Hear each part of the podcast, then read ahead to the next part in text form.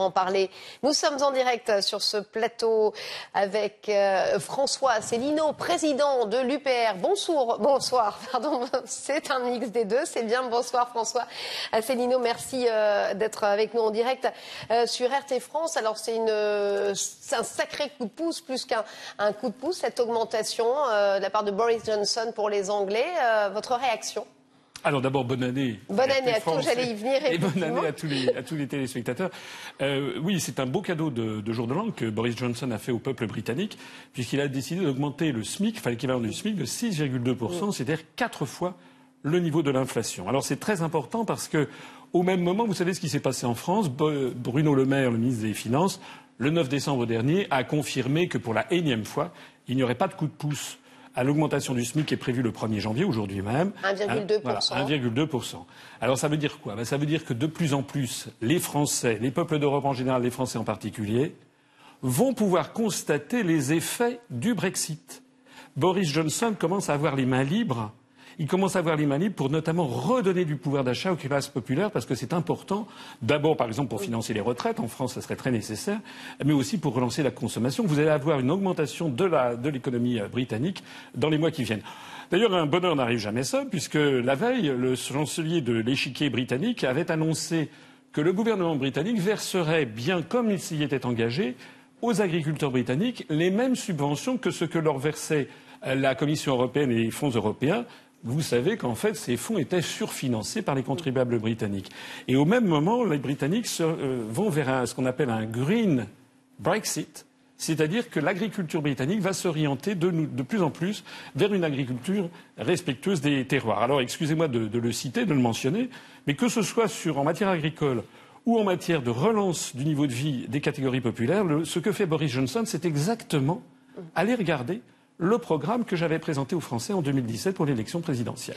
Euh, vous, clairement, François Asselineau, vous faites le lien entre ce. C'est même pas un coup de pouce, effectivement, c'est une augmentation euh, très importante, hein, vous l'avez dit, 6,2% pour les plus de 25 ans, euh, qui est corrélé clairement au Brexit. Ça veut dire que ça ne serait pas possible en France avec la meilleure volonté du monde de la part du gouvernement? Absolument. le chancelier de l'échiquier, lorsqu'il a annoncé l'affaire des versements de subventions aux agriculteurs, a bien précisé que maintenant le gouvernement britannique était libéré des contraintes de l'Union européenne. Quant au SMIC, ce n'est pas moi qui l'invente, ce sont les réformes des grandes orientations des politiques économiques qui sont exigées par la Commission européenne, qui demandent depuis des années au gouvernement français non seulement de ne pas réévaluer le SMIC, mais plutôt d'aller vers sa disparition ou son démantèlement. Soit dit en passant, c'est exactement la même chose pour les retraites, puisque la réforme sur les retraites en France correspond aussi aux demandes formulées par Bruxelles. Euh, clairement, vous pensez que ça serait euh, l'une euh, des solutions qui permettrait d'arranger beaucoup de choses aujourd'hui dans notre pays, beaucoup de problèmes dont on parle tous les jours, hein, l'emploi, effectivement, le recul des services publics. Cette augmentation du SMIC, ce serait un, gros début de solution selon ça vous? serait, Ça serait non seulement bienvenu économiquement, mais également justifié socialement, puisque depuis maintenant au moins une dizaine, une quinzaine d'années, on, on assiste au fait que la rémunération du travail ne cesse de diminuer au profit de la rémunération du capital. Donc il faut absolument donner un coup de pouce aux catégories populaires. J'avais d'ailleurs présenté dans le programme dont je parlais tout à l'heure une forte augmentation du SMIC, c'est tout à fait nécessaire. Et ça permettrait au passage, je le dis, de relancer la consommation. Mais pour cela, il faudrait sortir des contraintes de Bruxelles, il faudrait également sortir des contraintes de l'euro, parce que tout, se tient en économie. Le fait que ce soit un gouvernement conservateur, hein, on n'attendait pas forcément Boris Johnson euh, sur ce sujet, euh, euh, ça vous étonne? Ben, vous savez, on est dans une espèce d'inversion généralisée des valeurs euh, en Union européenne maintenant depuis un certain temps. Euh, je ne sais pas si on aura l'occasion de parler du discours des vœux de M. Macron, mais c'est fascinant. Il a dit le contraire exact de la réalité dans tous les domaines. C'est une espèce de boussole à montrer le Sud.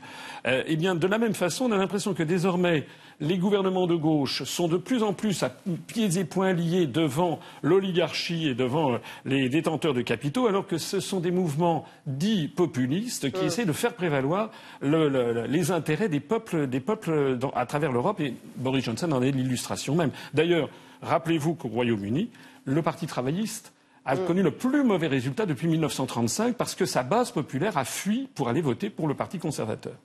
Alors on en vient effectivement à ces vœux d'Emmanuel euh, Macron euh, qui maintient euh, le cap notamment de la réforme de retraite. Hein. C'était très attendu comme discours. votre réaction? Bah, D'abord, moi, Macron m'apparaît comme un zombie. Je vais vous dire, j'appelle ici tous les téléspectateurs qui veulent s'amuser, qu'ils aillent sur le site de l'Élysée et qu'ils regardent le verbatim des vœux qu'il vient de prononcer et celui qu'il avait prononcé en 2018. C'est pratiquement le même texte.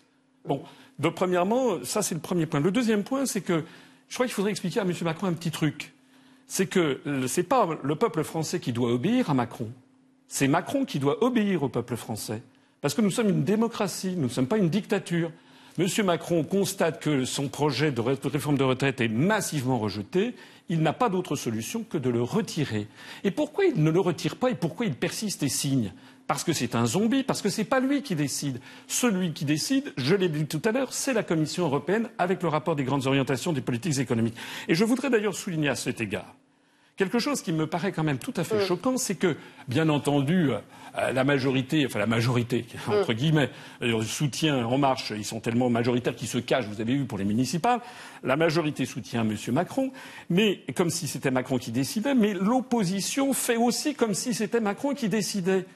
Mais le grand, secret, c'est que Macron ne décide plus de rien. D'ailleurs, n'importe quel responsable politique, dans la situation dans laquelle la France se trouve, avec le mouvement des Gilets jaunes qui n'en finit pas, hein, ça fait plus d'un an maintenant que le mouvement des Gilets jaunes existe, qu'il y a des manifestations, qu'il y a un, rejet fondamental de la politique gouvernementale, n'importe quel dirigeant ne lancerait pas une nouvelle réforme aussi impopulaire. Pourquoi Macron lance-t-il une réforme impopulaire alors qu'il est déjà très impopulaire?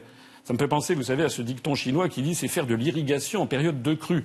Macron rajoute dans l'impopularité. Pourquoi le fait-il? Parce qu'il n'a pas le choix de l'agenda. Il a un pistolet sur la tempe qui lui est pointé par la Commission européenne. D'ailleurs, Thierry Breton, le commissaire français européen, mm. a approuvé vivement cette réforme des retraites qui est faite pour une oligarchie et pour des fonds de pension, notamment américains. Merci beaucoup, François Asselineau, d'avoir été avec nous en direct sur RT France.